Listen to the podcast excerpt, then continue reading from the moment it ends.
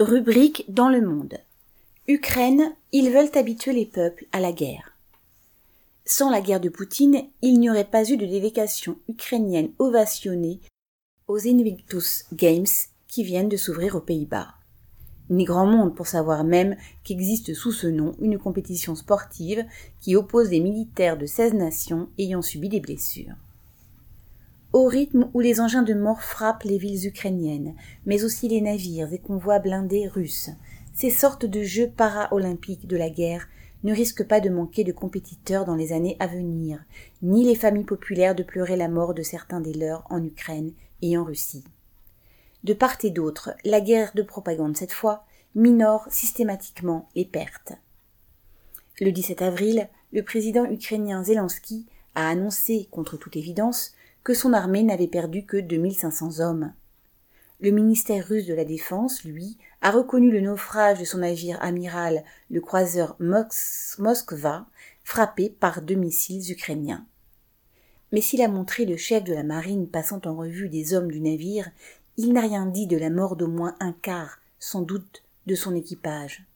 C'est classé secret défense entre guillemets, et il n'y aura aucune cérémonie officielle.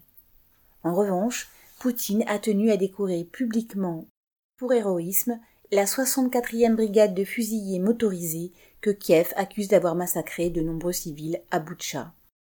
En face, Kiev n'en finit pas de célébrer les exploits du régiment Azov, le même qu'avant la guerre, Amnesty International et même Washington, accusés de racisme anti-juif, anti-rom et anti-russe, ainsi que de meurtres et autres exactions. Sans risquer de se voir contredit, chaque camp dénonce les crimes de guerre de l'autre, ses bombardements d'écoles, d'hôpitaux, ses viols, ses tortures de prisonniers, point de suspension. Autant d'horreurs inhérentes à toute guerre que les dirigeants de Moscou comme ceux de Kiev instrumentalisent pour souder leur population derrière la ligne de front. Zelensky, qui accuse Poutine de vouloir détruire le Donbass, dit avoir obtenu de la Banque mondiale un projet de reconstruction de l'Ukraine pour le lendemain de la guerre. De fait, la catastrophe est déjà là, omniprésente. D'abord d'un point de vue humain, avec ses dizaines de milliers de morts, il y a ce fossé de sang que cette guerre fratricide a creusé entre Ukrainiens et Russes, et même au sein des populations parlant russe que Poutine prétendait sauver d'un génocide. Il y a aussi le désastre économique dans les régions comme le Donbass, dans les villes rasées, telles Mariupol, où on voit de lettres, telles Kharkiv, dont les infrastructures publiques et les installations industrielles ont quasi disparu. Et politiquement, cette guerre est mise à profit par le pouvoir dans chaque camp pour renforcer son emprise sur sa population. En Ukraine, même des organisations de gauche alignées de fait derrière ceux qui dirigent le pays en viennent à dénoncer la façon dont Zelensky et les siens veulent mettre au pas les travailleurs en utilisant la loi, ouvrez les guillemets, sur l'organisation des relations de travail dans les conditions de l'état de guerre, fermez les guillemets.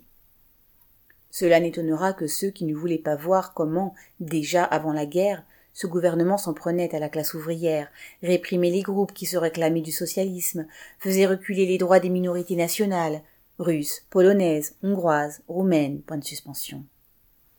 En Russie, dans un autre genre, la catastrophe économique se conjugue avec un renforcement du caractère policier du régime.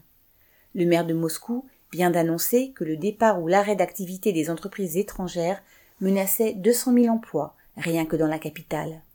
Dans tout le pays, il ne se passe pas de semaine sans qu'on apprenne qu'on a arrêté des manifestants anti-guerre, des diffuseurs de tracts aux portes d'une usine en banlieue ou en province. La répression ne se borne pas à des formes dites administratives, amendes et courtes peines de prison. La police monte ensuite des dossiers politiques en vue de condamnations plus lourdes. Alors que le président américain Biden se félicite d'avoir fait parvenir une nouvelle tranche de 800 millions de dollars d'aide militaire à l'armée ukrainienne, on entend en France des commentateurs évoquer les combats sur place en ajoutant avec enthousiasme que, ouvrez les guillemets, les défenseurs de Mariupol ou Kharkiv, entre parenthèses, combattront jusqu'au dernier, fermez les guillemets donc qu'il faut se battre quand c'est avec la peau des autres. Tout cela est fort utile aux gouvernants occidentaux, pour doper les carnets de commandes de leurs industriels de l'armement, et surtout pour habituer leur population à l'idée de la guerre et de son inéluctabilité, même dans des pays géographiquement éloignés de l'Ukraine. Pierre Lafitte.